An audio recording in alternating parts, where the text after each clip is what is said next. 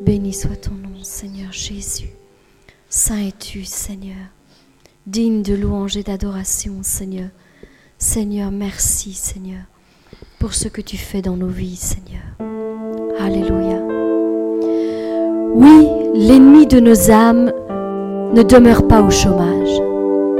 Il use d'une multitude de stratégies pour nous dérober, égorger, détruire. Il rôde autour de nous jour et nuit comme un lion rugissant, cherchant qui dévorer. Et malheureusement, bien souvent, nous nous, laissons entraîner dans ses plans et nous, succombons à ses pièges. Il nous utilise comme arme contre notre propre destruction. La Bible nous dit, la vie et la mort sont au pouvoir de la langue et qu'on en mangera le fruit. Et Seigneur, aide-nous. Seigneur, aide-nous. Parce que soit nous utilisons mal nos paroles sur nous-mêmes ou sur notre entourage et nous produisons la mort, soit nous utilisons bien nos paroles et nous produisons la vie. Seigneur, nous avons besoin de toi, car bien trop souvent, consciemment ou inconsciemment, nous utilisons nos paroles de la mauvaise manière. Combien de fois nous sommes découragés et nous l'exprimons par des paroles qui nous entraînent encore plus bas. Je n'en peux plus. Je suis fatigué. Je suis à bout de force. Je n'y arriverai jamais. À qui cela n'est jamais arrivé, ce genre de paroles? Je pense qu'à nous tous, cela est déjà arrivé. La Bible nous enseigne, elle nous enseigne toute autre chose et nous dit que nous pouvons réagir autrement et ainsi produire la vie en nous par nos paroles. C'est pourquoi il est important et plus qu'important de lire notre Bible car elle nous forme elle nous transforme, elle nous corrige, elle nous exhorte, elle nous encourage, elle nous fortifie nous guérit. Ça, c'est ce que produit la Bible, la parole de Dieu. Aujourd'hui, je veux déclarer de bonnes paroles sur ta vie, mon frère, ma soeur.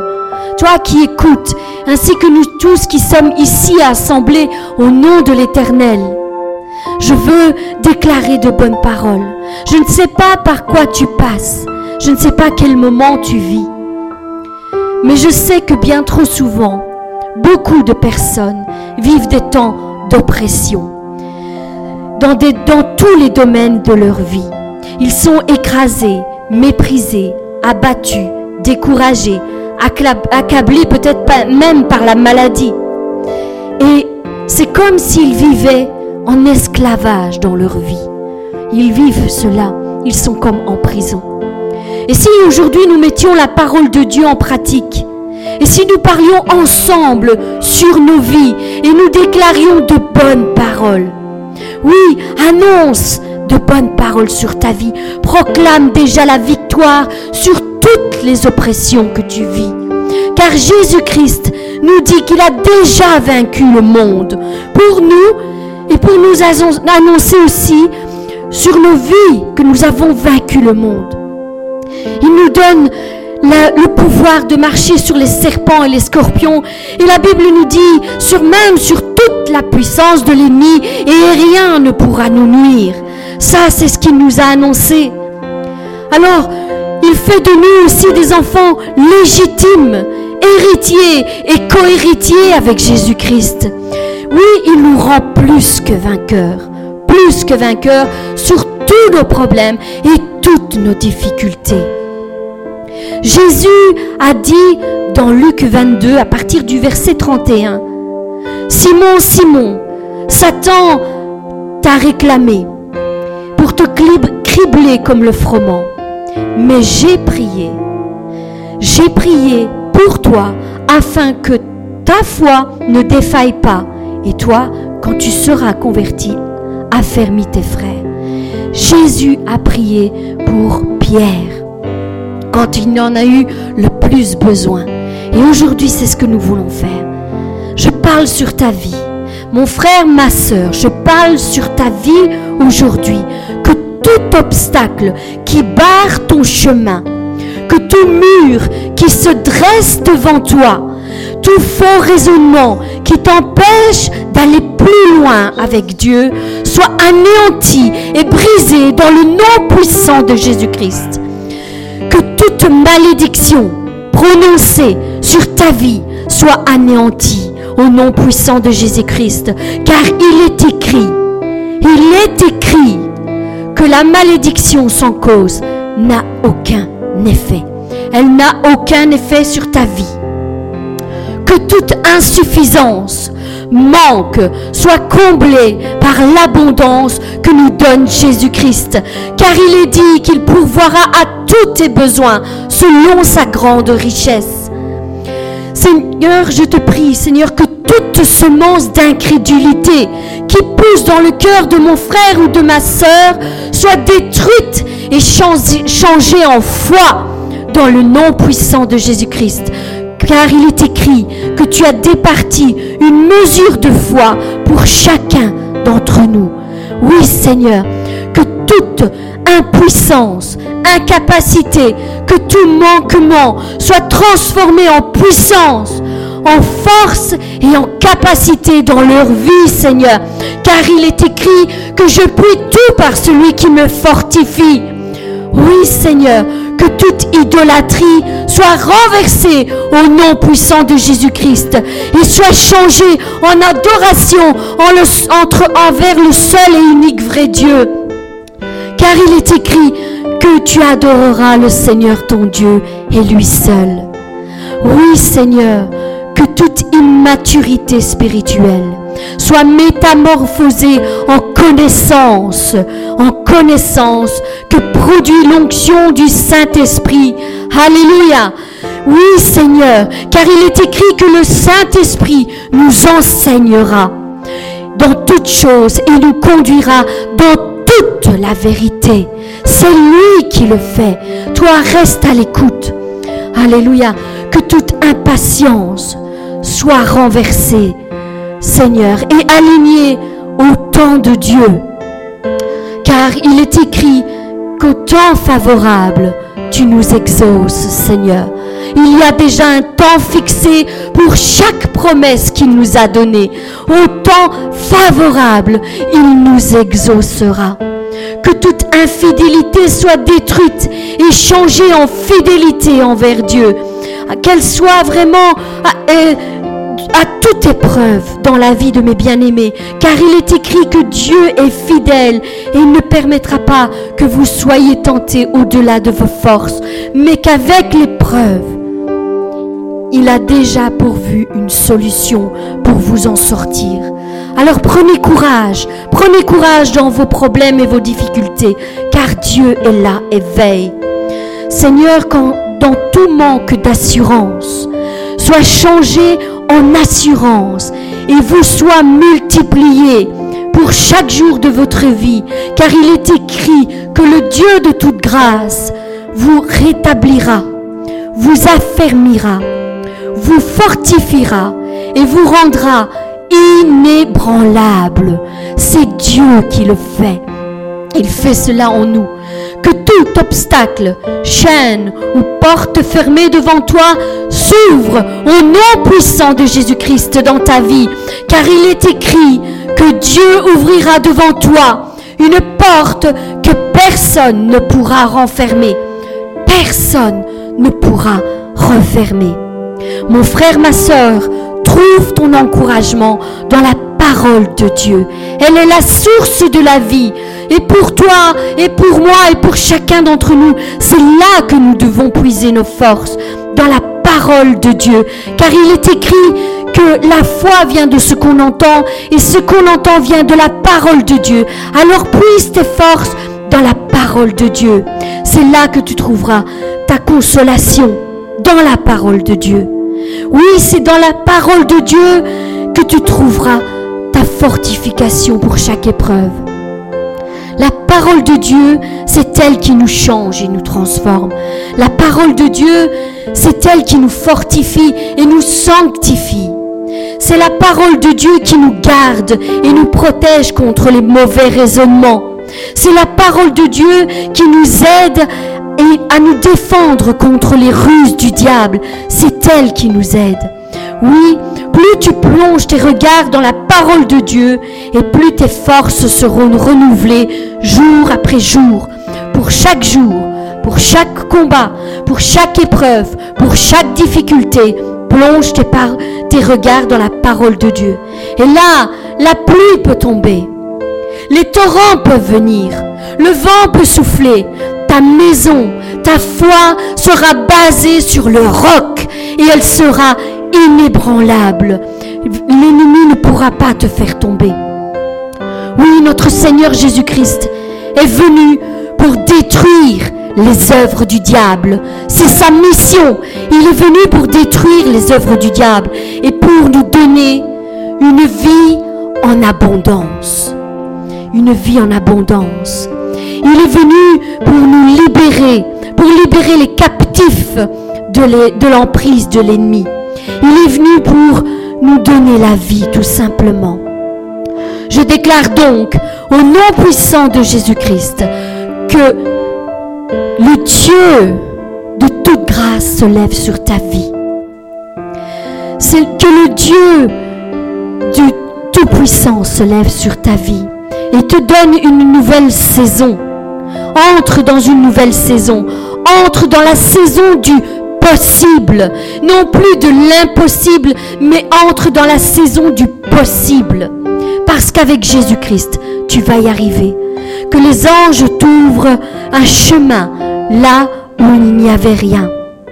Que le désert brûlant de tes finances, dans lequel tu errais depuis des jours peut-être, des mois, peut-être même des années, et qui pesait sur tes épaules, soit enlevé et que tu puisses de nouveau manger les meilleurs fruits du, du pays. Que le chemin de la bénédiction t'ouvre la marche. Oui, avec Dieu, nous ferons des exploits. Et le temps de la servitude du peuple de Dieu arrive à son terme. Il arrive à son terme laisser place au temps favorable de Dieu, au temps au service de la gloire du Dieu Tout-Puissant. Je te bénis, mon frère, ma soeur, je te bénis dans le nom puissant de Jésus-Christ. Et j'appelle à l'existence sur ta vie. J'appelle le temps de la restauration. J'appelle le temps favorable après la tempête. J'appelle à l'existence le temps de rafraîchissement après la sécheresse. J'appelle à l'existence le temps de la restitution de tout ce que l'ennemi t'a dérobé. Ta joie, ta foi, ta paix, ta santé, tes finances, peut-être même l'unité dans ton couple, tout ce qu'il t'a dérobé. J'appelle à l'existence le temps de la restitution. Que le peu se transforme en une multitude et que le rien devienne tout dans ta vie. Que la semence qui vient d'être plantée dans ta vie fleurisse, porte du fruit et engendre une récolte de qualité pour la gloire de ton Dieu. Les meilleurs fruits du pays pour la gloire de Dieu. Que la poussière, le néant, que de la poussière et du néant naisse le divin. Alléluia. Que ton plus grand combat, mon frère, ma soeur, que ton plus grand combat devienne ta plus grande victoire. Au nom puissant de Jésus-Christ. Ta plus grande victoire. Au nom puissant de Jésus-Christ. Amen. Je le déclare sur ta vie. Je l'annonce déjà maintenant que ton plus grand combat sera ta plus grande victoire. Que toutes les paroles de cette bénédiction t'accompagnent, te dirigent, t'instruisent, te corrigent, te fortifient, qu'elles te poursuivent jusqu'à son plein accomplissement dans ta vie. Au nom puissant de Jésus-Christ, que le temps de la bénédiction prenne sa place dans ta vie. Au nom puissant de Jésus-Christ. Et Seigneur, tu bénis abondamment et infiniment tous mes frères et mes sœurs avec qui nous sommes assemblés ensemble au nom de l'Éternel. Sois glorifié, Seigneur. Béni soit ton nom. Amen. Alléluia. Digne es-tu, Seigneur. Je te remercie, Seigneur, pour cet temps, Seigneur, où tu as parlé, Seigneur, où tu as béni, Seigneur, où tu as restauré, Seigneur. Merci aussi pour cette exhortation, Seigneur. Je te prie, Seigneur, pour la parole, Seigneur, qui va être donnée, Seigneur, maintenant, Seigneur, que nos cœurs puissent être disposés, ouverts, Seigneur, et que nous puissions nous concentrer, Seigneur. Je te demande tout cela au nom de Jésus. Amen. Amen. Nous avons chanté Nous voulons voir ta gloire. Il y a un homme qui s'appelle Moïse. Après avoir vu tout ce qu'il a vu, a demandé à Dieu, fais-moi voir ta gloire. Et nous savons tous, Moïse était un homme sincère avec Dieu. Et Dieu lui a fait voir sa gloire. Mais la vie de Moïse nous enseigne aussi comment doit être notre comportement chrétien. De toujours vouloir plus des choses de Dieu. Toujours plus. Depuis que je me suis donné à Dieu et que Dieu m'a appelé, j'ai toujours dit, Seigneur, je veux plus. Je veux plus. Je veux pas me contenter. Et je sais qu'au sein de l'Église Le Bon Samaritain et au sein de nos frères et nos sœurs qui nous suivent sur Internet, s'ils sont en train d'écouter, c'est parce qu'ils ont compris qu'ils veulent aller plus loin. Et je vous encourage à aller plus loin.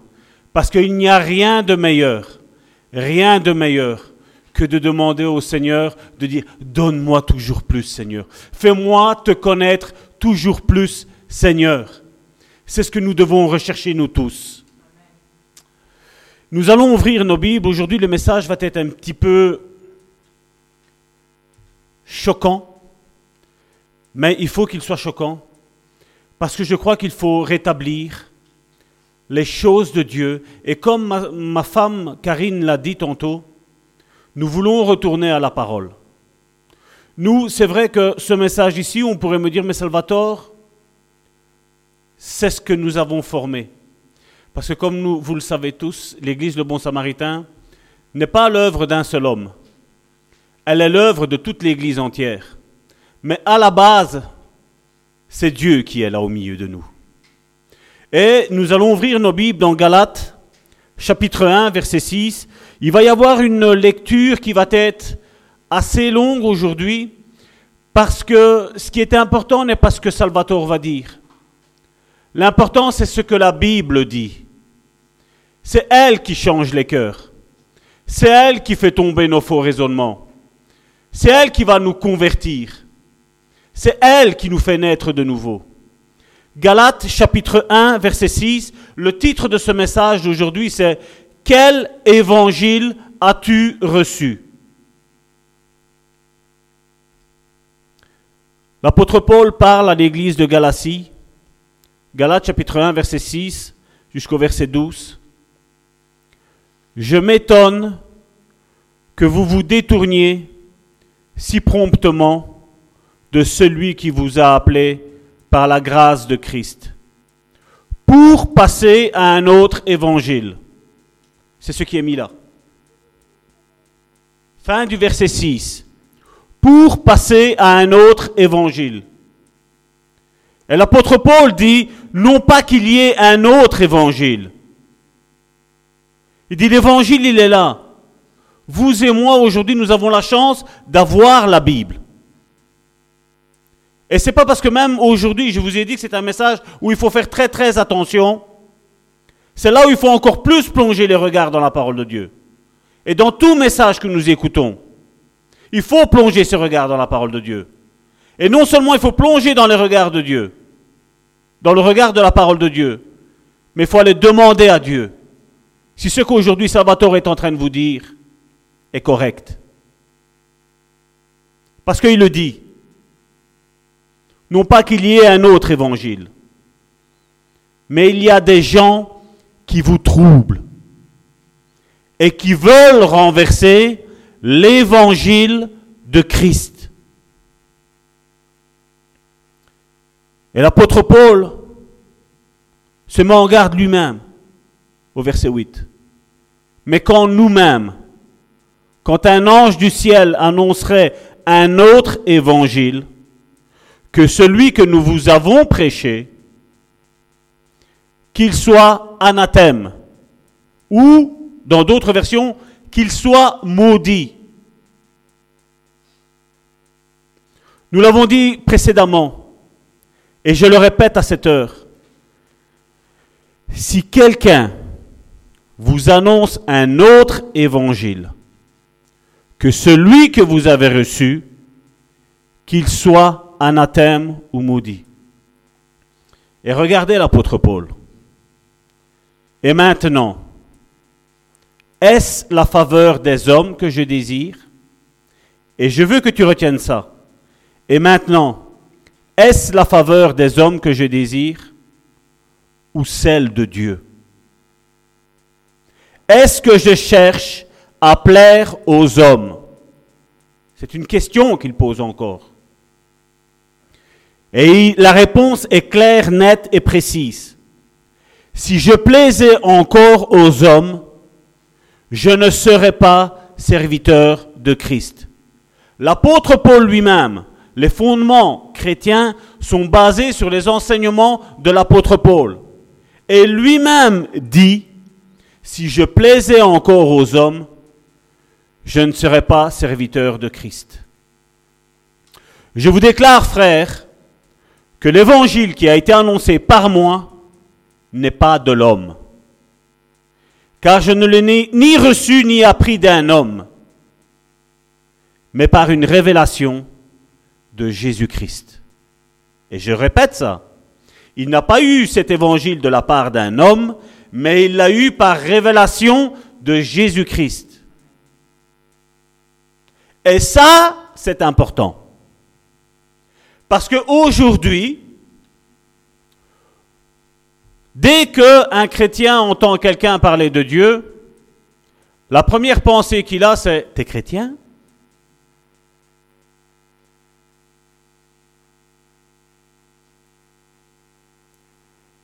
Notre ami, notre grand frère, l'apôtre Paul, ne dit pas ça. il se réfère à quel évangile as-tu reçu? Il dit, expressément, encore en résumé de Galates, il dit, des hommes vont venir et ils vont annoncer un autre évangile.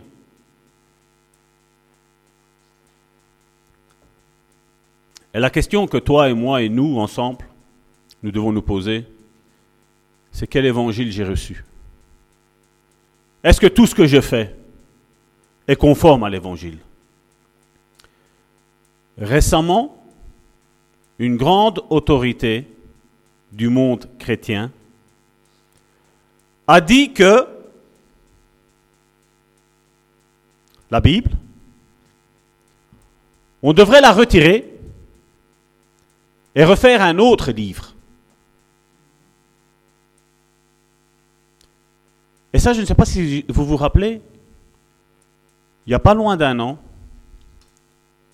ce que je vous ai dit là, à travers, quand j'avais parlé un petit peu une fois d'herméneutique, donc de comment interpréter la parole de Dieu, je vous ai dit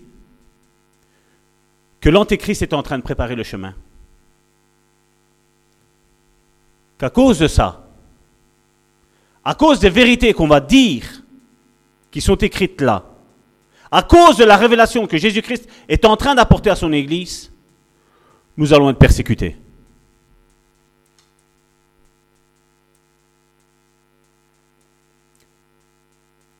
Et comme je dis, si on n'est pas attaché fermement à la Bible, beaucoup tomberont. On a beau savoir qu'il ne faut pas mettre la puce, ce qui va bientôt arriver, les gens la mettront. Parce qu'ils avaient besoin d'un autre livre. Et ça, vous voyez, ça c'est l'esprit, l'esprit antichrist, c'est que d'une soi-disant vérité, il la transforme en un mensonge. Et je vais vous dire une chose. Les évangéliques ont couru derrière tout ça. Mais ici, au Bon Samaritain, nous ne nous sentons pas évangéliques. Nous nous sentons une église apostolique. Une église où, comme la parole de Dieu le dit, on est. Nous ne voulons pas trouver de stratagème pour dire de manipuler les gens. Mais nous, nous voulons prendre ce que la parole de Dieu dit et le faire. Nous allons prendre un autre passage dans Éphésiens, chapitre 5, à partir du verset 25. Marie, aimez vos femmes comme Christ a aimé l'Église. Et, regardez bien, s'est livré lui-même pour elle,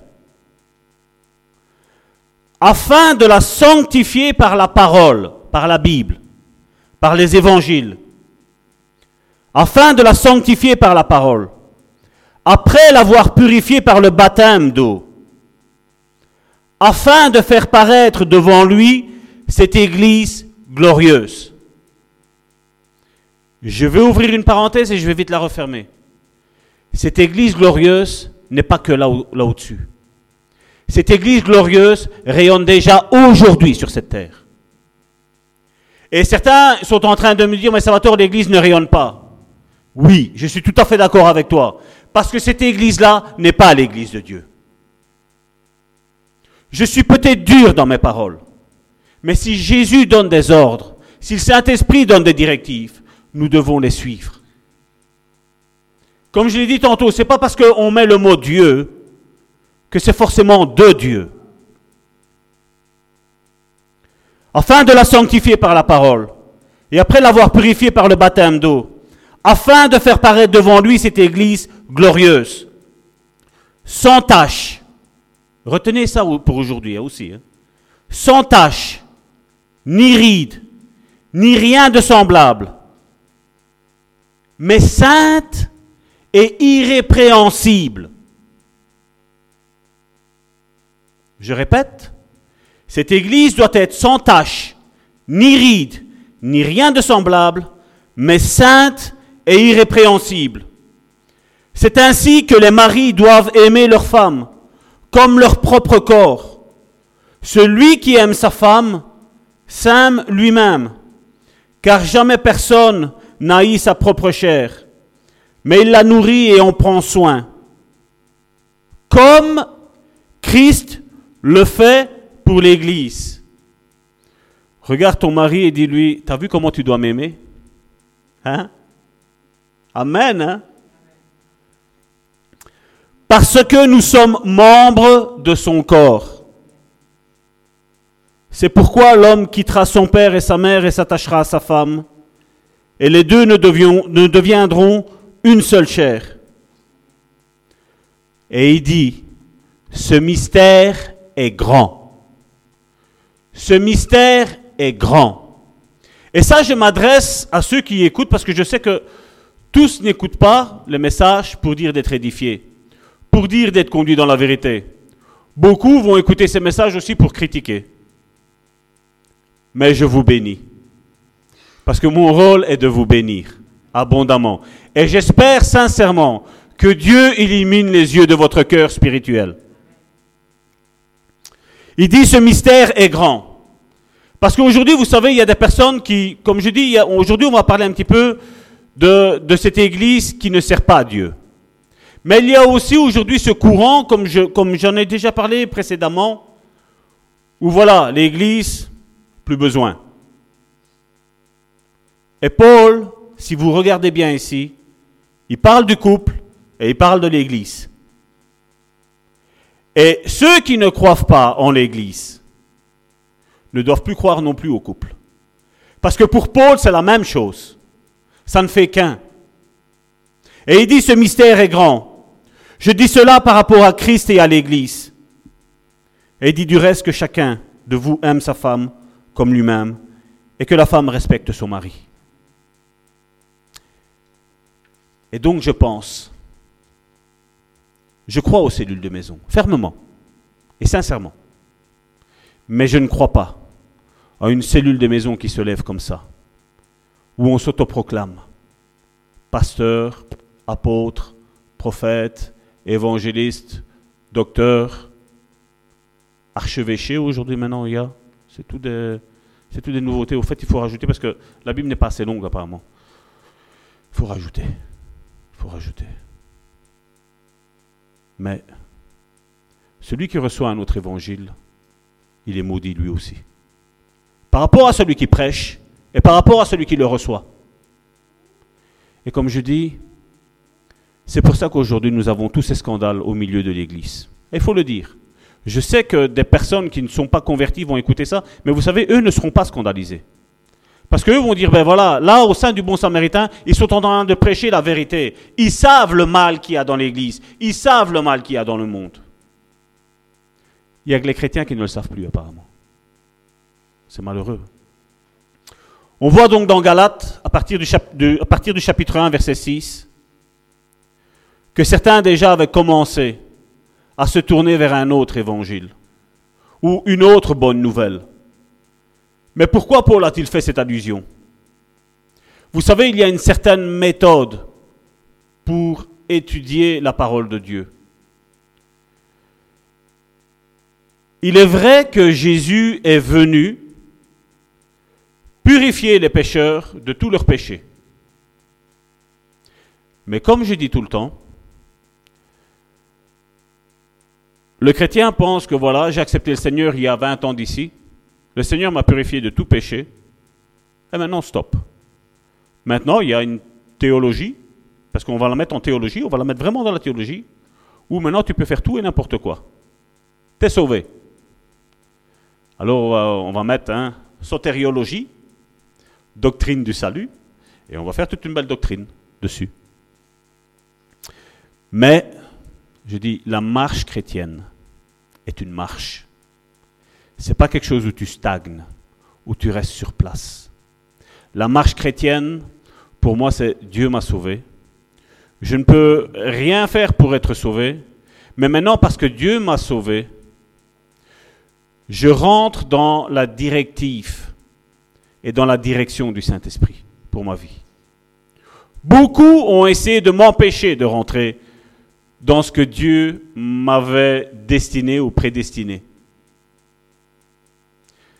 Mais je veux vous exhorter et je veux vous encourager que les plans que Dieu a faits sur ta vie, personne ne pourra les arrêter.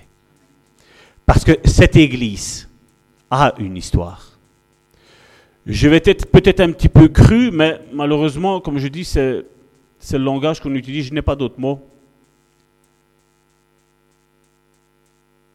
Mais pour avoir fondé cette église avec le pasteur Amici et ma famille, je n'ai pas, j'ai pas eu besoin de, de me marier avec une fille de pasteur. J'ai pas eu besoin de, de faire tous des stratagèmes. Malheureusement, aujourd'hui, c'est ce qu'il y a. Aujourd'hui, c'est ce qui se passe aujourd'hui. Aujourd'hui, nous voyons des groupes de personnes qui rentrent dans des églises et n'ont qu'un seul but, c'est prendre la place. Et comme je dis, je sais que tout le monde est appelé à œuvrer au sein du corps de Christ. Mais vous savez, j'ai appris une chose durant toutes ces longues années, c'est qu'il y a une école. Pas l'école biblique, l'école du Saint-Esprit, celle qui t'enseigne, celle où tu vas faire des erreurs. Ça, c'est sûr et certain. Tu vas faire des erreurs. Mais Dieu va le permettre afin que tu apprennes. Et je suis un garçon qui a tout le temps envie d'apprendre. J'ai toujours dit au Seigneur, j'ai dit Seigneur, apprends-moi. Rends-moi humble. Ne, ne me rends pas orgueilleux, que je ne sois pas orgueilleux. Mais au contraire, que je sois docile, que tu puisses vraiment m'enseigner ta parole. Et quand on se dispose comme ça, mes frères, mes sœurs, Dieu le fait. Mais il est vrai aussi quelque part que certains ont un appel de Dieu et d'autres veulent détruire cet appel. Tout ça parce que, comme je dis, l'Église n'est plus cette Église apostolique selon ce que la Bible nous enseigne. Et donc, comme je le disais, Jésus est venu afin que les pécheurs païens aient la vie éternelle. Mais il est aussi vrai, et nous le voyons, que Jésus est venu combattre la religion. Quand Jésus est venu, il y avait cette religion majoritaire qui était les pharisiens. Mais il n'y avait pas que. Il y avait aussi les sadducéens. Il y avait aussi les Hessiens. Il y avait toutes ces religions qui étaient là. Et on voit que quand Jésus parlait, les pécheurs étaient en admiration devant Jésus. Les pécheurs se convertissaient. Mais on voyait que les religieux étaient fâchés. Étaient fâchés parce que Jésus était en train de leur parler de ce qui s'est passé depuis le commencement jusqu'à leur temps et de ce qu'ils voulaient faire. Et je sais que certains seront fâchés à entendre ce message ici aujourd'hui. Certains vont peut-être dire, Salvatore, comment tu oses Je lis la Bible et je prêche l'évangile de Jésus-Christ. Pas l'évangile d'une religion, mais l'évangile de Jésus-Christ. La religion est cette manière de faire croire que l'on sert Dieu. Mais la religion se sert de Dieu pour faire croire que ce qu'ils font est bon, mais au fait, ils sont en train de se nourrir eux-mêmes. Et ça, c'est pas nouveau. Hein. Parce qu'on pourrait dire, ça, c'est, Salvatore, tu as raison, c'est l'église de 2018. Mais ce n'est pas nouveau. C'est un esprit, c'est une mentalité qui est ancienne. Regardez un petit peu dans. La, la lecture va être un petit peu longue, mais comme je dis, j'ai envie de rentrer en profondeur dans ce message. 1 Samuel chapitre 2 à partir du verset 12. 1 Samuel chapitre 2 verset 12.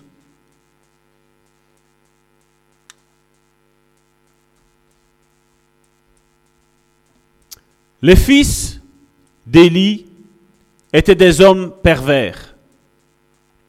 Ils ne connaissaient point l'Éternel. Et voici quelle était la manière d'agir de ces sacrificateurs. Si on parle d'aujourd'hui, des pasteurs, à l'égard du peuple. Lorsque quelqu'un offrait un sacrifice, le serviteur du sacrificateur arrivait au moment où l'on faisait cuire la chair, tenant à la main une fourchette à trois dents.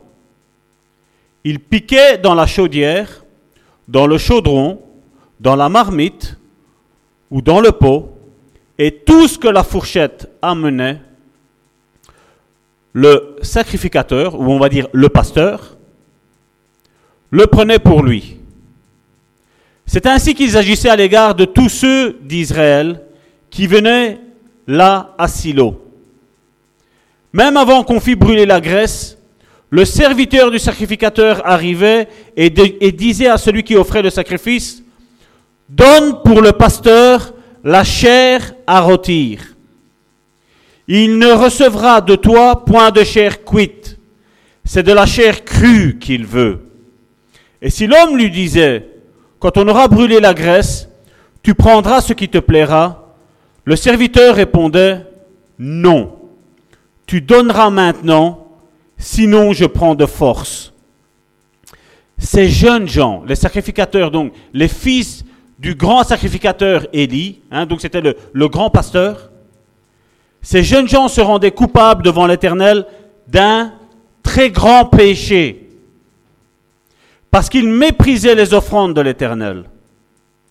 Samuel faisait le service devant l'Éternel, et cet enfant était revêtu d'un éphode de lin. Au verset 22, Élie était fort âgé et il apprit comment ses fils agissaient à l'égard de tout Israël. Regardez encore, hein. il apprit aussi qu'il couchait avec les femmes qui s'assemblaient à l'entrée de la tente d'assignation. Donc, si on remet ça à l'ordre du jour d'aujourd'hui, c'était des pasteurs qui couchaient avec des sœurs d'une église.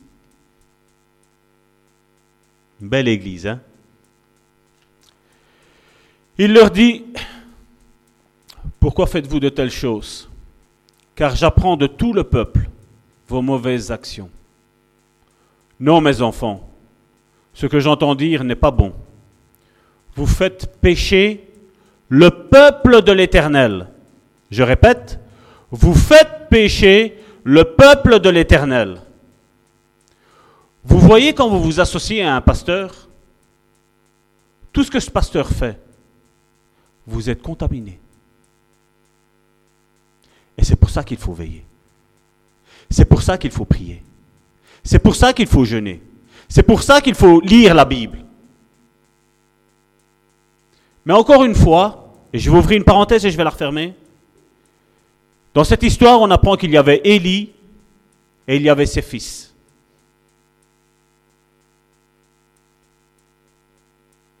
C'est un petit peu nos églises d'aujourd'hui, n'est-ce pas? Où il y a un pasteur et automatiquement ou directement, c'est le fils qui devient pasteur. Comme je dis, si le fils a vraiment l'onction de Dieu, que le père est un modèle et le fils a une onction de Dieu, ça ne leur concerne pas.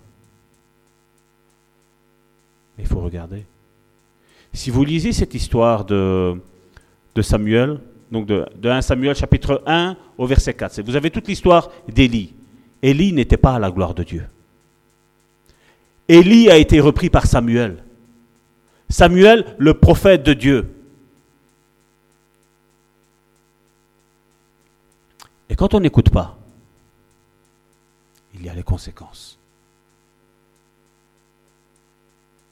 Comme j'ai dit tantôt, Dieu vient chercher sur cette terre une église sans tache, ni ride, sainte et irrépréhensible. Et si quelqu'un dit à Salvatore, Salvatore, elle n'existe pas, je me lève seul et je dis qu'elle existe. Parce que Dieu revient. Jésus revient. Et il vient chercher une église sans tache ni ride. Et je sais que au sein de l'église Le Bon Samaritain, tous, on sera pris tous. Parce qu'on a envie de faire ce que la Bible dit. Et parce que la religion nous dit. Nous serons tous pris. Verset 25. Si un homme pêche contre un autre homme, Dieu le jugera. Mais s'il pêche contre l'Éternel, qui intercédera pour lui? Et ils n'écoutèrent point la voix de leur père. Car l'Éternel, regardez qu'est-ce qu'il est mis là? Car l'Éternel voulait les faire mourir.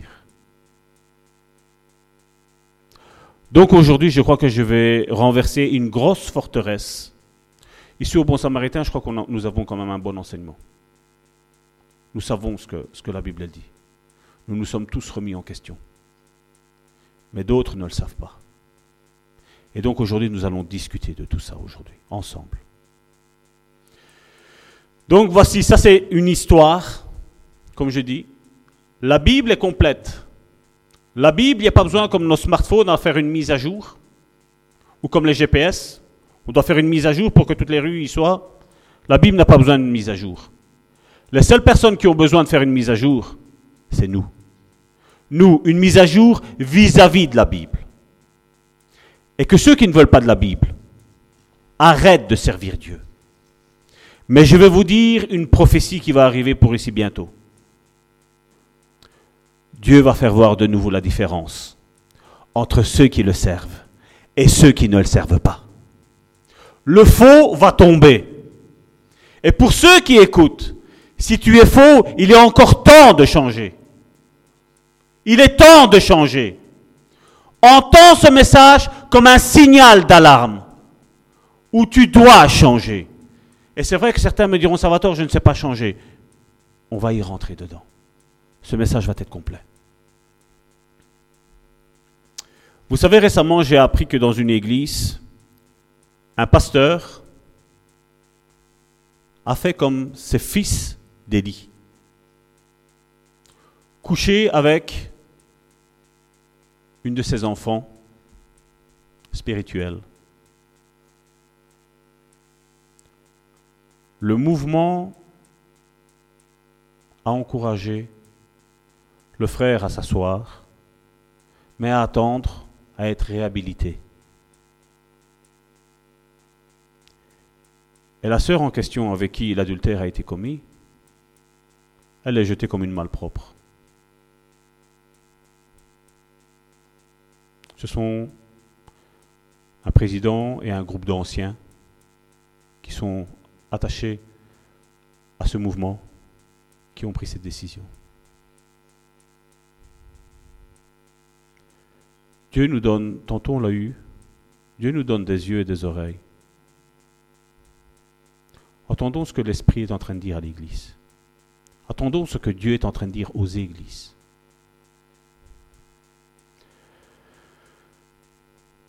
Oui, moi, Salvatore, ainsi qu'avec toute l'Église du Bon Samaritain, je crois en une génération qui marche dans la, dans la sanctification. Oui, je crois ici au Bon Samaritain que nous croyons qu'il va y avoir une génération qui va marcher dans la crainte de Dieu. Oui, je crois que ici, au sein du Bon Samaritain, il y aura un groupe de personnes qui va rechercher la justice de Dieu. Je le crois. Et je le verrai. Je le verrai. Oui, c'est possible d'avoir une vie sainte et agréable à Dieu. Et pour ça, vous savez qu'est-ce qu'il faut faire? Je vous dis, la Bible, elle est complète. Jérémie chapitre 6, du verset 16 à 17.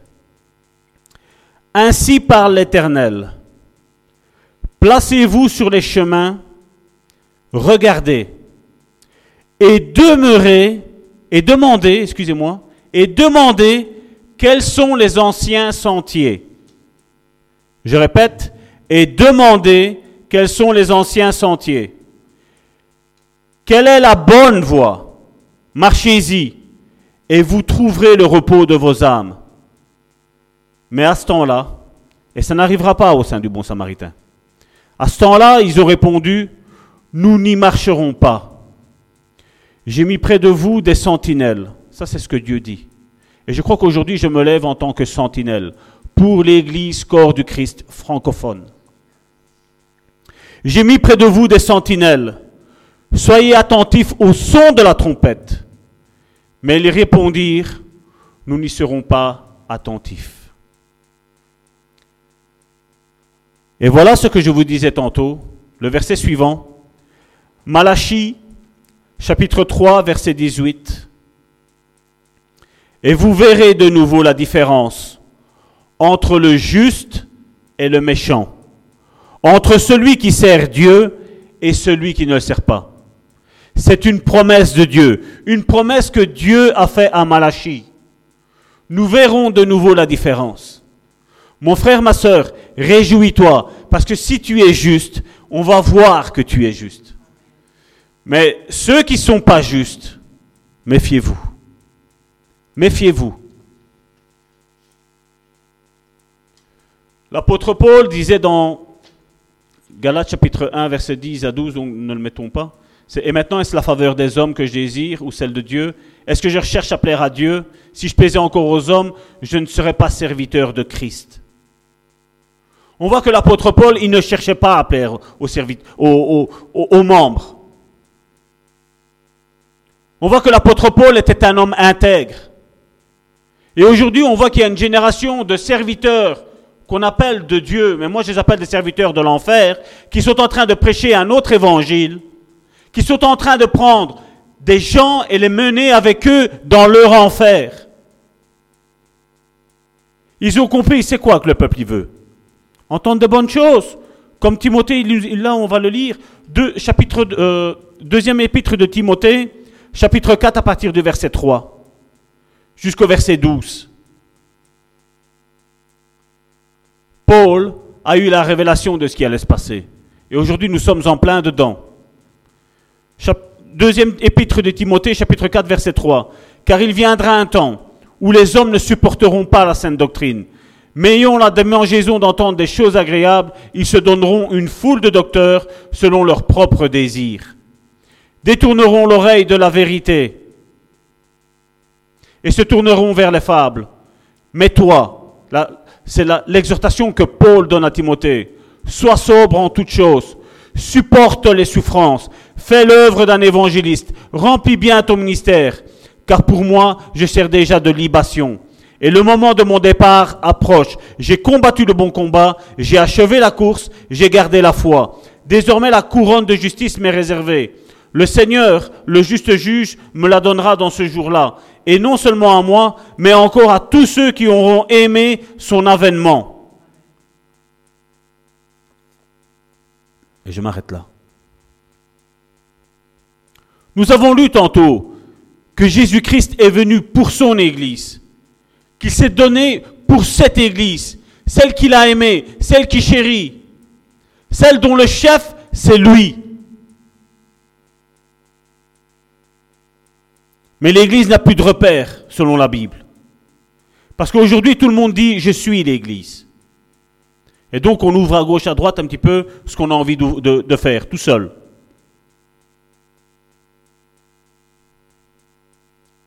Mais il y a, comme je dis, l'Église n'a plus de ses repères, et nous sommes ici pour les remettre, ces repères. Aujourd'hui, nous allons découvrir quels sont ces repères. Aujourd'hui, nous allons découvrir ce que c'est retourner aux anciens sentiers. Parce que je sais que quand je parle des ministères, généralement, comme les gens n'ont pas une connaissance de la Bible, ou une connaissance superficielle de la Bible, on me dit, mais Salvatore, où tu vois des apôtres dans l'Ancien Testament?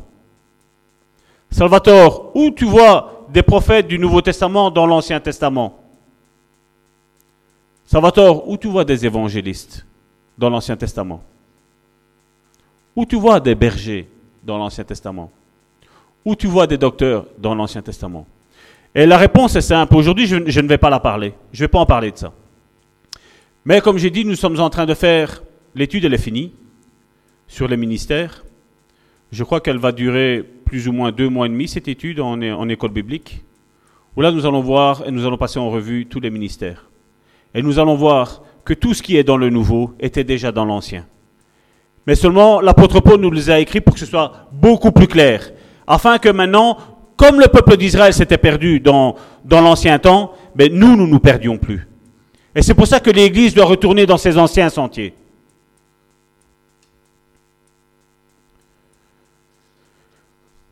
Je voudrais vous poser une question.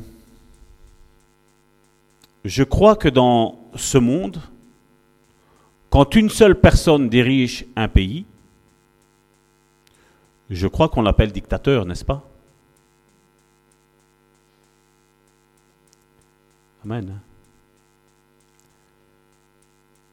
Et bien souvent, ces églises ont trouvé le, stratagème en disant, mais nous avons des anciens, nous avons des diacres nous avons un vice-pasteur. Vous trouvez ça où dans la Bible Vice-pasteur? Ancien diacre, c'est dans la Bible. Mais vice-pasteur, vous le trouvez où? Pourquoi ne pas retourner à ce que la Bible nous enseigne? Et nous allons voir ce que la Bible nous enseigne. Et vous savez, si Dieu dirigerait seul l'Église, on pourrait dire que Dieu est un dictateur. Et c'est pour ça que Dieu s'est donné des ministres selon son cœur. Vous vous rappelez avec Saül et David? Saül, c'est pas Dieu qui a été le choisir. C'est le peuple qui l'a choisi. Le peuple. Mais après, Dieu, avec David, a imposé sa vision des choses. Même le prophète Samuel a été trompé. Quand il a vu le premier des frères de David, beau, grand, fort, musclé, des tablettes de chocolat excellentes, des bras à la Schwarzenegger. C'est celui-là qui s'est choisi. Et Dieu a répondu à Samuel. Il a dit, Dieu ne regarde pas à l'apparence extérieure. Dieu regarde où l'homme ne sait pas regarder. Dieu regarde au cœur. Le cœur, siège de tous les sentiments. Il ne parle pas du cœur qui fait boum, boum, boum, boum, boum, boum. Ça, c'est juste une pompe, ça. Mais quand il parle du cœur, il parle de l'âme. L'âme, comment elle est. Vous savez, je vais vous donner un truc. Vous savez comment on reconnaît un véritable homme de Dieu?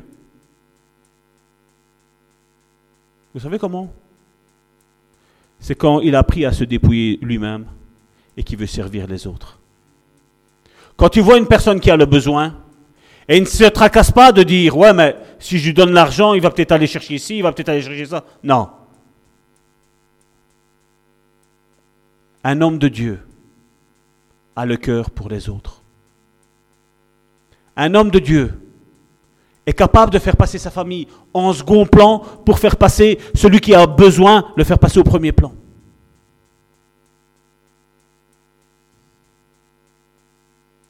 On voit plus beaucoup ça. Hein. On voit plus beaucoup. Hein. Mais moi, c'est là où ce que je détecte qu'il y a un, ministère. C'est là où ce que moi je détecte qu'il y a de l'humilité. Mais quand c'est juste pour dire d'avoir un micro, ben là je détecte qu'il y a juste de l'orgueil. Et nous devons faire attention avec l'orgueil. L'orgueil peut toucher la personne la plus humble. Regardez Satan. Et je le dis bien souvent. Le ministère le plus dangereux qu'il y a dans une église, c'est celui de la louange. Vous savez pourquoi? Parce que Satan était le directeur de la louange. C'est lui qui orchestrait. Et regardez la plupart. CD. CD. Je vais faire un CD.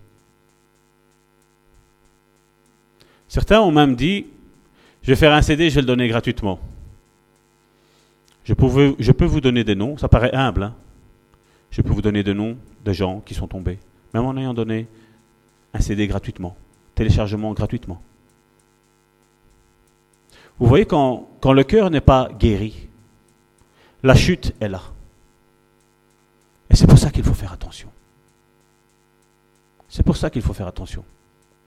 C'est pour ça que quand on a ouvert cette église ici, on n'a pas voulu commencer tout de suite. Et comme j'ai dit, c'est bon que le pasteur m'a convaincu qu'il fallait retourner à prêcher, parce qu'après de longues et longues et longues conversations qu'on a eues avec le pasteur, mon épouse est témoin, le pasteur est témoin aussi. J'ai dit non. Je disais non. Je disais non. Et le pasteur il a dit si, si, tu vas retourner. Je vais te surveiller. Je veux te voir à l'œuvre. Et là, comme je dis, maintenant, après trois ans et demi, je peux dire merci Seigneur pour le jour de notre rencontre avec le pasteur Amici. Merci Seigneur. Merci Seigneur. Comme je dis, on ne s'autoproclame pas. Et comme je dis, l'Église reconnaît les ministères qu'il y a dans chacun. Et comme je dis, un minimum de cinq ministères. Nous allons le voir aujourd'hui. Il y a bien plus de ministères. Parce que comme on dit, le ministère de la louange n'est pas repris dans ce ministère, dans 1 Corinthiens 12, 28. Ils ne sont pas repris. Mais il y a beaucoup de ministères. Et l'Église, le bon samaritain, elle a pour former les ministères. Et je sais qu'on n'a pas toute la formation. Parce que je sais qu'il y a une formation où moi, Salvatore, je ne pourrais même pas t'aider. Parce que ce sera une formation que tu auras vis-à-vis de Dieu directement. Comme ça s'est passé avec moi, avec le pasteur. Le pasteur a essayé de me former, mais il y a eu des choses où je posais la question au pasteur et le pasteur me disait, c'est le ministère. Et j'ai vu qu'en pliant mes genoux, Dieu m'a formé. Et s'il l'a fait avec moi, il peut le faire avec quiconque. Ne regarde pas les moments quand tu vas être seul. Ne regarde pas quand un frère ou une sœur ne te cherche pas. Parce que des fois, c'est même voulu de Dieu. Afin que dans une situation, tu recherches la face de Dieu. Que tu apprennes à t'appuyer sur Dieu. Et après un certain laps de temps, tu verras qu'un frère ou une sœur va venir et va venir t'aider, hein, il va venir te montrer un chemin Ça, c'est l'école de Dieu. Avec Dieu, mais aussi avec le peuple de Dieu. Et avec les serviteurs de Dieu. Et si l'Église retournerait à ça, nous n'aurions pas tous les scandales que nous avons aujourd'hui. Nous n'aurions pas toutes les divisions que nous avons aujourd'hui. Aujourd'hui, je, suis en contact avec certaines personnes. Des fois, tu as certains pasteurs qui, qui, te contactent et qui disent, voilà, j'ai eu une division dans l'église et un tel m'a emporté dix couples. Et ils sont dans telle église. Cette église-là, c'est une église satanique. Et après, Salvatore pose la question. Est-ce que tu as eu d'autres membres d'une autre église qui sont arrivés dans ton église? Ah oui. Et qu'est-ce que le pasteur de ces églises-là devrait te dire? Vous voyez comment des fois on peut faire deux poids, deux mesures? Ceux qui partent de mon assemblée et qui vont dans une autre assemblée, ceux-là sont sataniques. Mais ceux qui vont d'une autre église et qui viennent ici, non, moi je ne suis pas satanique, moi.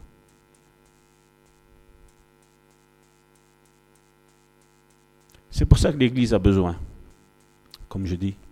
Aujourd'hui, nous voyons que tout le monde fait des publicités. Pasteur un tel de tel pays vient à cette convention. Et on voit toutes les petites mouches qui partent et qui vont écouter. Mais si l'Église aurait les cinq ministères, il n'y a pas besoin d'aller à gauche, à droite. Moi, j'aspire à ce qu'il n'y ait plus que moi et que le pasteur qui prêchons. Moi, j'aspire à ce que Dieu nous envoie des personnes qui soient vraiment guidées de Dieu pour venir nous aider à prêcher aussi. J'aspire après ça. Parce qu'une église apostolique, elle ne voit pas que son église. Une église apostolique a comme champ de vision, vous savez c'est quoi? C'est le monde entier. Une église apostolique, son but, c'est d'implanter des églises partout à gauche et à droite. Et aujourd'hui, on voit des églises avec 50, 60 ans d'âge, hein, qu'elles ont été créées. On a grandi les murs. On embellit l'église. Mais moi, d'une vie chrétienne comme ça, je vous dis sincèrement, moi, je n'en veux pas. Moi, ce que je veux, et c'est ce à quoi je suis appelé, c'est d'implanter des églises partout. Partout. Comme la Bible le dit.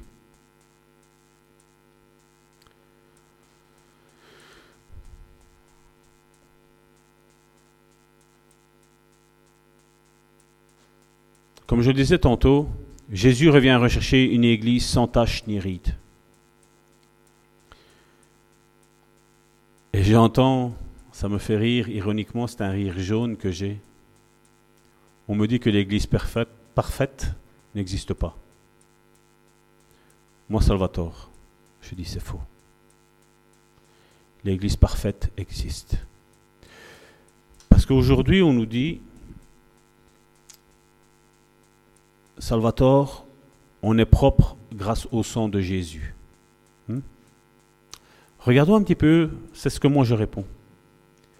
Hébreu chapitre 10, à partir du verset 26. C'est ça que je dis certains, je dis euh, annoncent déjà leur condamnation quand on dit que l'Église n'est pas propre, que l'Église parfaite n'existe pas. Hébreu chapitre 10, verset 26.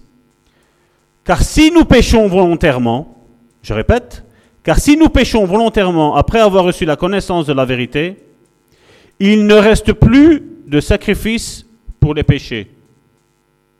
Oups. Salvatore est en train de soulever un point épineux de doctrine. Je répète, car si nous péchons volontairement après avoir reçu la connaissance de la vérité, il ne reste plus de sacrifice pour les péchés, mais une attente terrible du jugement et l'ardeur d'un feu qui dévorera les rebelles. Celui qui a violé la loi de Moïse meurt sans miséricorde, sur la déposition de deux ou trois témoins. De quel pire châtiment pensez-vous que sera jugé digne celui qui aura foulé aux pieds le Fils de Dieu?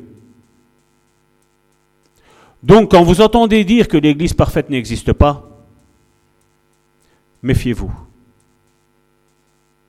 Méfiez-vous parce que nous devons rechercher cette sanctification. Nous devons marcher vers cette sanctification. Parce que comme je l'ai dit tantôt, Jésus revient. Et il revient très vite. Et vient rechercher une église sans tache, ni ride, irrépréhensible.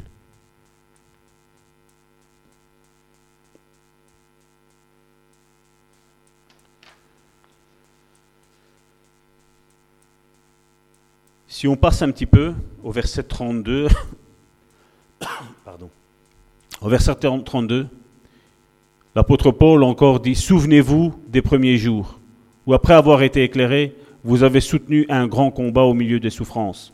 D'une part exposé comme au spectacle aux opprobres et aux tribulations, de l'autre vous associant à ceux dont la position était la même. En effet, vous avez eu de la compassion pour les prisonniers, et vous avez accepté avec joie l'enlèvement de vos biens sachant que vous avez des biens meilleurs et qui durent toujours. N'abandonnez donc pas votre assurance à laquelle est attachée une grande rémunération, car vous avez besoin de persévérance.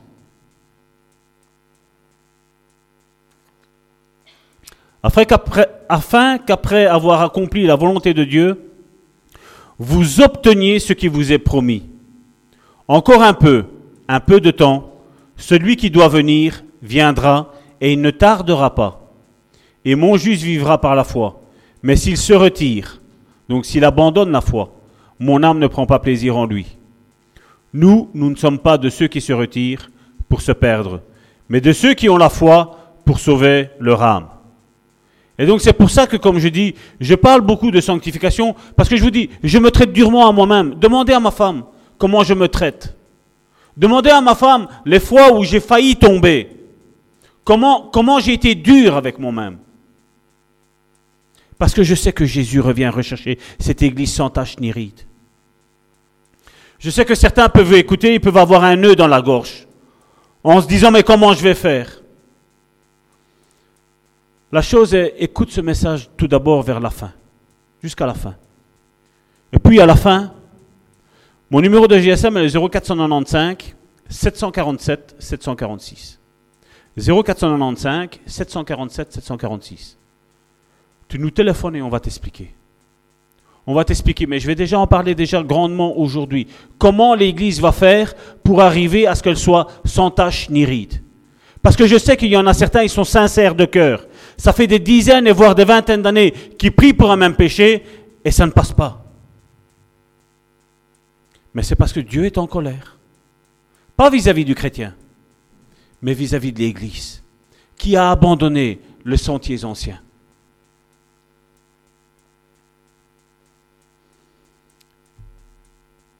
Une autre forteresse que je voudrais que vous abattiez, et ça fait partie de la repentance. Hein. Abattre des forteresses, c'est la repentance.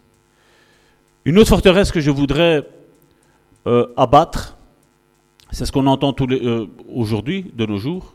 J'ai même eu une fois un colloque avec un pasteur qui m'a. Quand je lui ai donné ces versets-là, il est resté un petit peu tout blanc. Hein. Mais je lui ai dit, je dis, euh, ta manière de penser, je dis, n'est pas juste. Et à mon avis, tu n'es pas clair. Je lui ai dit, tu n'es pas clair. Ésaïe chapitre 54, verset 1. Réjouis-toi, stérile, toi qui n'enfantes plus. Fais éclater ton allégresse et ta joie, toi qui n'as plus de douleur. Regardez qu'est-ce qu'il est mis là. Il faut le lire dans le sens spirituel. Car les fils de la délaissée seront plus nombreux que les fils de celle qui est mariée, dit l'Éternel. Je ne sais pas à quoi tu penses en lisant ce passage-là. Mais je vais te dire la forteresse qu'il faut abattre. Il faut arrêter de dire que depuis que Jésus-Christ est arrivé, il suffit juste de s'agenouiller, juste de dire Seigneur, pardonne-moi mes péchés, et c'est fini. Je veux te dire juste une chose. À partir de ce jour-là, c'est une lutte quotidienne que tu as. Et si tu as envie de changer, et je sais que les personnes qui ont un nœud dans le ventre, en, ce qu'on a dit que, voilà, si on, pêche de nouveau, voilà, on, attend le châtiment, ceux qui ont ce nœud-là, c'est parce que tu es sauvé. Mais seulement, voilà, maintenant tu sais plus comment faire pour te sortir de ça parce que tu n'as plus envie de pécher. Tu n'as pas envie de pécher. Mais seulement il y a quelque chose qui est plus fort que toi, à l'intérieur de toi. Et bien souvent, des fois, comme je le dis, je sais que ça, je risque de me faire taper sur les doigts, peut-être par certains, mais des fois, il est temps de sortir de certaines assemblées et de s'assembler avec une assemblée qui marche selon ce que la parole de Dieu dit et pas selon ce que tout le monde dit. Je referme ma parenthèse. Apocalypse, verset 20, verset, euh, chapitre 20, verset 12. Et je vis les morts, les grands et les petits, qui se tenaient devant le trône. Des livres furent ouverts, et un autre livre fut ouvert, celui qui est le livre de la vie. Les morts furent jugés selon leurs œuvres, d'après ce qui est inscrit dans ces livres. On voit qu'il y a des livres de morts, et qui dit des, c'est au pluriel, ça veut dire qu'il y en a minimum deux. Il y a deux livres minimum, je ne vais pas dire qu'il n'y en a que deux, il y a deux livres minimum pour tous ceux qui vont être en enfer, et il n'y a qu'un seul livre pour ceux qui vont être au paradis. Selon la théologie de comme je disais aujourd'hui, il faut qu'on se remette tous en question. Tous. Et de, de, se tenir, comme je dis toujours, à la brèche, de dire, voilà Seigneur, je ne veux pas pécher. Je ne veux plus pécher. Mais Seigneur, montre-moi, montre-moi mes péchés, aide-moi, guide-moi par le Saint-Esprit, afin que tout le parcours que j'ai fait ne soit pas vain et inutile. Afin que les croyances que j'ai jusqu'à aujourd'hui, elles tombent, elles soient renversées. C'est ce que nous devons demander. C'est ce que nous devons demander.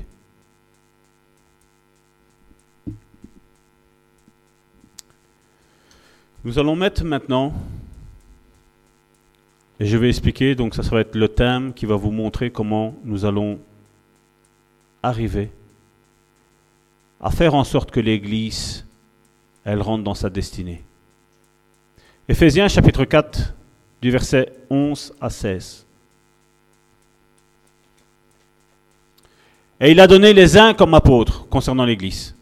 Et il a donné les uns comme apôtres, au pluriel. Les autres comme prophètes. Les autres comme évangélistes. Les autres comme pasteurs et docteurs. Et là, il est mis au verset 12 pour le perfectionnement des saints, en vue de l'œuvre du ministère et de l'édification du corps de Christ, jusqu'à ce que nous soyons tous parvenus à l'unité de la foi et de la connaissance du Fils de Dieu, à l'état d'homme fait, à la mesure et à la stature parfaite de Christ. Je précise, à la mesure et à la stature parfaite de Christ. Alors quand moi on me dit que c'est impossible d'arriver comme Christ, je dis, ils ont raison en partie parce qu'ils ont refusé les cinq ministères dans leur Église. Parce que la prédication des cinq ministères dans l'Église, c'est ce qui va faire que toi et moi, nous allons parvenir à la stature parfaite de Christ. Et l'Église, le corps de Christ, c'est cette Église qui, au sein de son assemblée, a les cinq ministères minimum. Je répète, minimum afin que nous soyons plus des enfants en flottant et emportés à tout vent de doctrine par la tromperie des hommes, par le ruse dans le moyen de séduction, mais que professant la vérité dans l'amour, nous croissions à tout égard en celui qui est le chef, Christ. C'est de lui, et grâce à tous les liens de son assistance, que tout le corps, bien coordonné et formant un solide assemblage, tire son accroissement.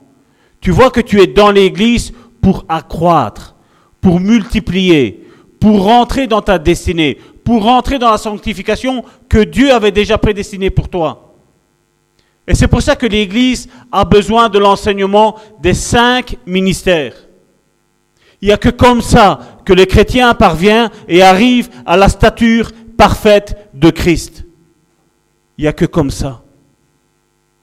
Comme je le disais tantôt, arrêtons Arrêtons et arrête de perdre ton temps avec une église dictaturale où on invente des soi-disant ministères.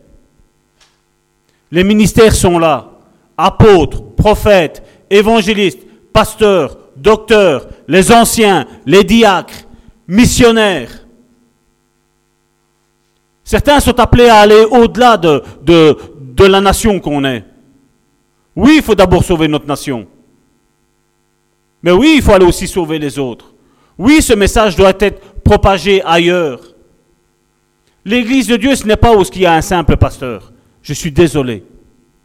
L'église de Dieu, c'est où ce que les cinq ministères sont établis. Minimum. Minimum. Les cinq ministères sont établis. Sont là, ils sont mis en place. Pour les petites églises, comme nous, ben, Dieu va rajouter.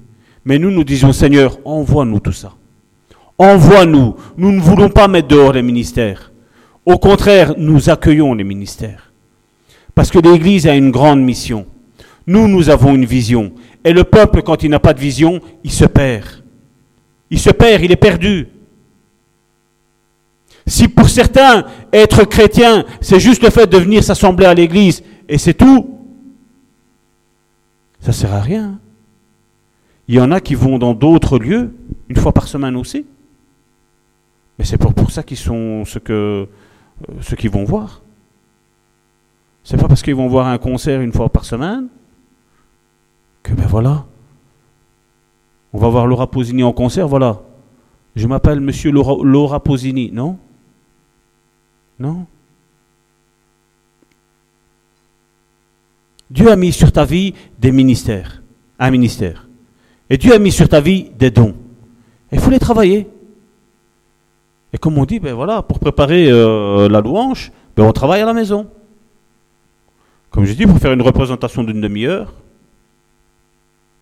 avec trois quarts d'heure, il y a assez de travail à la maison, ouais. Hein, Joséphine Hein, Karine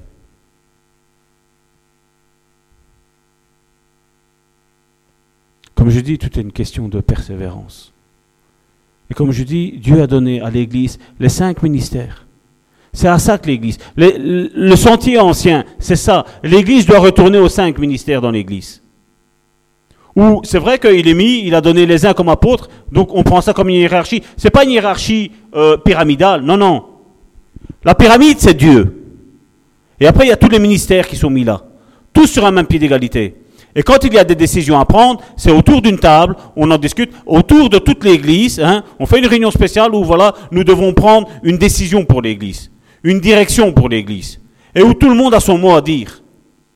Ça, c'est la théocratie, où Dieu va, parler, où Dieu va dire quelque chose. Théocratie, donc, ça veut dire que c'est Dieu qui règne, et c'est Dieu qui dirige. Dieu n'est pas pour la démocratie, et Dieu n'est pas pour la dictature. Dieu veut une théocratie. C'est ce qu'il a fait avec euh, le roi David. Avec le roi Saül, c'était une démocratie. C'est le peuple qui a voulu. Vous avez vu ce que c'est arrivé? Et l'Église doit retourner à ça, la théocratie. Retournons à ce que la Bible nous enseigne. Si la Bible me dit qu'il y a des apôtres, des prophètes, des évangélistes, des pasteurs, des docteurs, des anciens, des diacres, c'est ça qu'il y a dans l'Église. C'est pas ce qu'on peut inventer, des colonels, des sergents. C'est quoi ça, C'est où ça? Ça n'a aucun fondement biblique. Et c'est ce qu'on a lu dans Galates. Je m'étonne que vous tourniez à un autre évangile.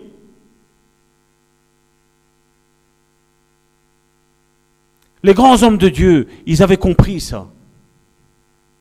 Spurgeon prêchait la sanctification. Wesley prêchait la, sanctification. Ce sont tous des grands hommes de Dieu qui ont prêché la sanctification. Le message de l'évangile, c'est ça. C'est oui, tu étais pécheur. Mais dès que tu reviens à Dieu, maintenant tu fais attention. Et maintenant, oui, si tu tombes, il y a un avocat auprès de Dieu pour ta cause. Mais tu dois vouloir te sortir de ça. Parce que si c'est à chaque fois, Seigneur, pardonne-moi, et je recommence, sans lutter, il n'y a pas de repentance. Il n'y a pas de conversion. L'apôtre Pierre a été pris, euh, je vais dire au dépourvu, quand Jésus lui a dit, à Pierre, quand tu seras converti, paie mes brebis. Comme je le disais euh, il y a deux semaines, L'apôtre Pierre aurait pu dire, mais Seigneur, trois ans et demi que je marche avec toi, six mois je ne suis pas converti. Oh Seigneur, tu as oublié que j'ai marché sur l'eau avec toi? Tu m'as C'est vrai que j'ai coulé un petit peu. Mais après, bon, tu m'as relevé.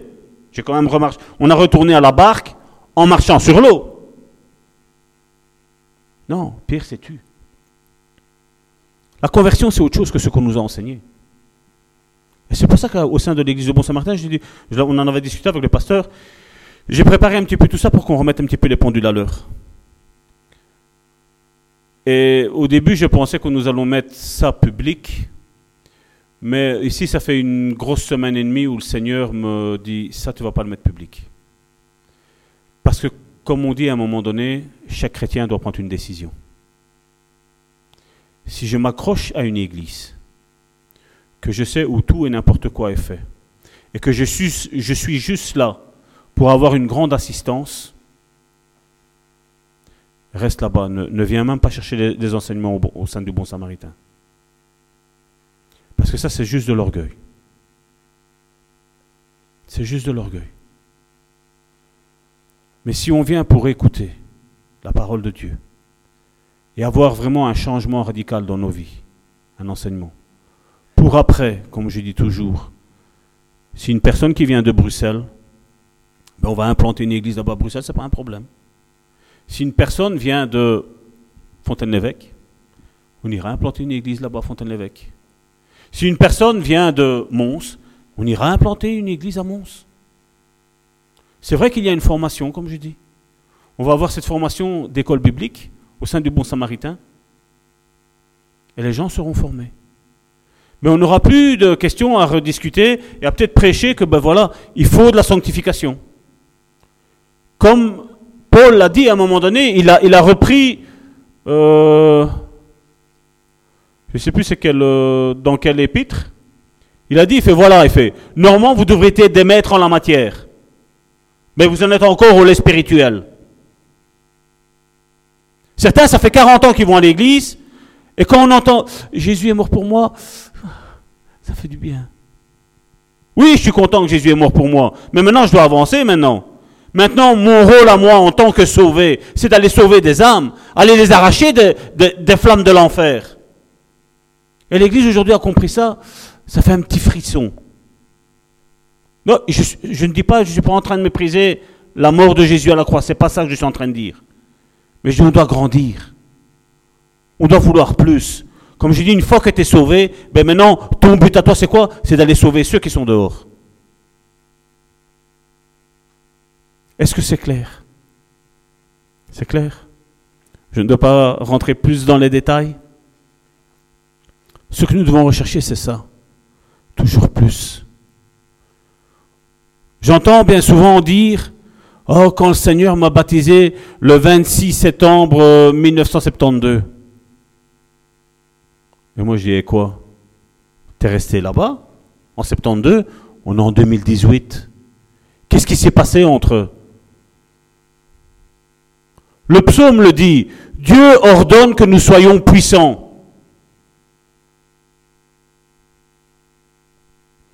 Dieu ordonne que tu es puissant. Amen. Et qui est-ce qui, va te, qui va te rendre puissant? C'est le Saint-Esprit aujourd'hui. Vous savez, celui qu'on dit qu'aujourd'hui il n'existe plus, qu'il paraît que le baptême du Saint-Esprit, euh, ça n'existe plus. Mais moi, je suis la preuve vivante de dire que le Seigneur, il baptise. Moi, je suis la preuve vivante encore tantôt, tant qu'on était en train de, chanter, de, louer. Je suis parti en chantant en langue. Oui, le Saint-Esprit est vivant. Oui, les dons, on a vu, les dons sont manifestés dans cette église. Parce que les dons sont encore d'actualité pour nous. Les miracles sont encore d'actualité chez nous. Parce que Dieu ne change pas. Dieu n'a pas besoin de mise à jour. Mais moi, Salvatore, j'ai besoin d'une mise à jour à travers ça, sur ça, sur la Bible.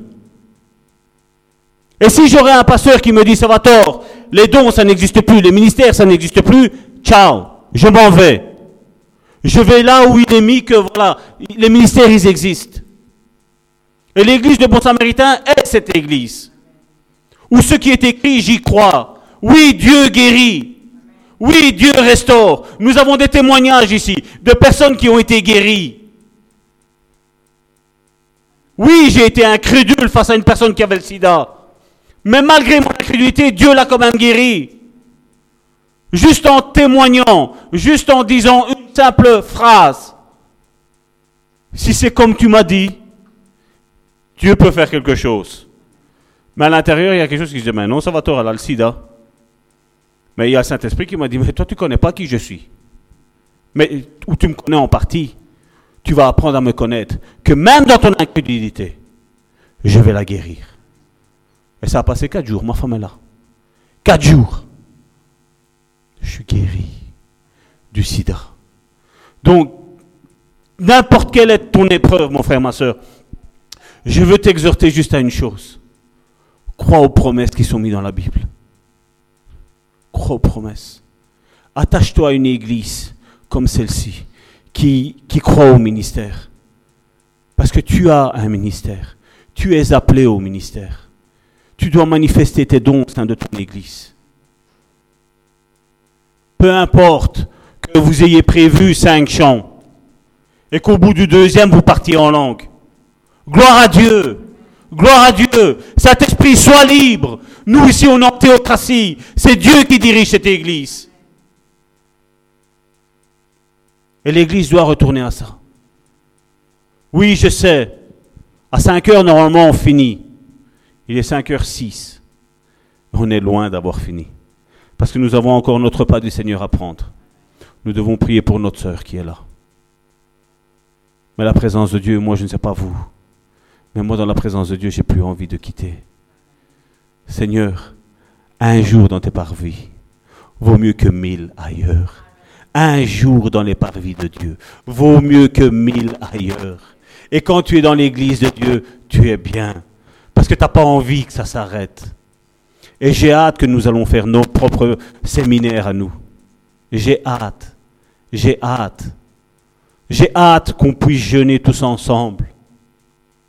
J'ai hâte de voir des manifestations. J'ai hâte de voir des délivrances. Oups, je choque. Parce qu'il paraît qu'on ne peut plus être délivré. Moi, je sais qu'on peut être délivré. Moi, je sais que Dieu délivre. Peut-être pas dans les manifestations qu'on voit aujourd'hui. Parce que je sais que même à travers la prédication de la parole de Dieu, même à travers ce que j'ai dit. Peut-être quand j'ai parlé du péché, que si on pêche et là, que tu vois, il n'y a plus de, il, n'y a plus de, de, sacrifice pour cette personne-là.